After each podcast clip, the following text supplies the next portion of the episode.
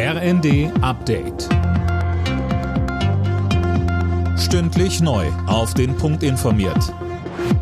Ich bin Anna Löwer. Guten Abend. Nach dem Amoklauf mit acht Toten in Hamburg haben die Ermittler weitere Details zum Täter bekannt gegeben. Der 35-Jährige war ein ehemaliges Mitglied der Zeugen Jehovas. Bei einer Veranstaltung der Gemeinde schoss er um sich. Außerdem sagte Thomas Rath soweit vom Staatsschutz. Philipp F. verfügte über eine waffenrechtliche Erlaubnis als Sportschütze und war daher im legalen Besitz einer Schusswaffe des Typs Heckler und Koch P30.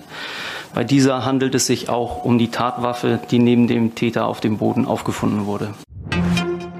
Bundesinnenministerin Faeser will nach dem Amoklauf von Hamburg mit acht Toten das Waffenrecht in Deutschland verschärfen.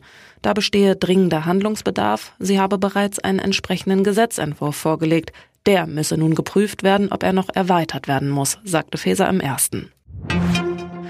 Die Warnstreikwelle im öffentlichen Dienst geht weiter. Nächste Woche trifft es das Gesundheitswesen. Verdi ruft für Dienstag und Mittwoch zu Warnstreiks in Kliniken, Psychiatrien, Pflegeeinrichtungen und Rettungsdiensten auf. Die Gewerkschaft will weiter Druck in den laufenden Tarifverhandlungen machen. Verdi und der Deutsche Beamtenbund fordern 10,5 Prozent, mindestens aber 500 Euro mehr pro Monat für die Beschäftigten im öffentlichen Dienst von Bund und Kommunen. Zu viel, sagen die Arbeitgeber. Ein Beschluss mit Symbolwirkung. Ab 2026 sollen in der katholischen Kirche homosexuelle Paare offiziell gesegnet werden dürfen. Dafür hat sich eine Mehrheit der Synodalversammlung ausgesprochen, die die katholische Kirche reformieren will. Zwingend umgesetzt werden muss der Beschluss in den einzelnen Bistümern aber nicht.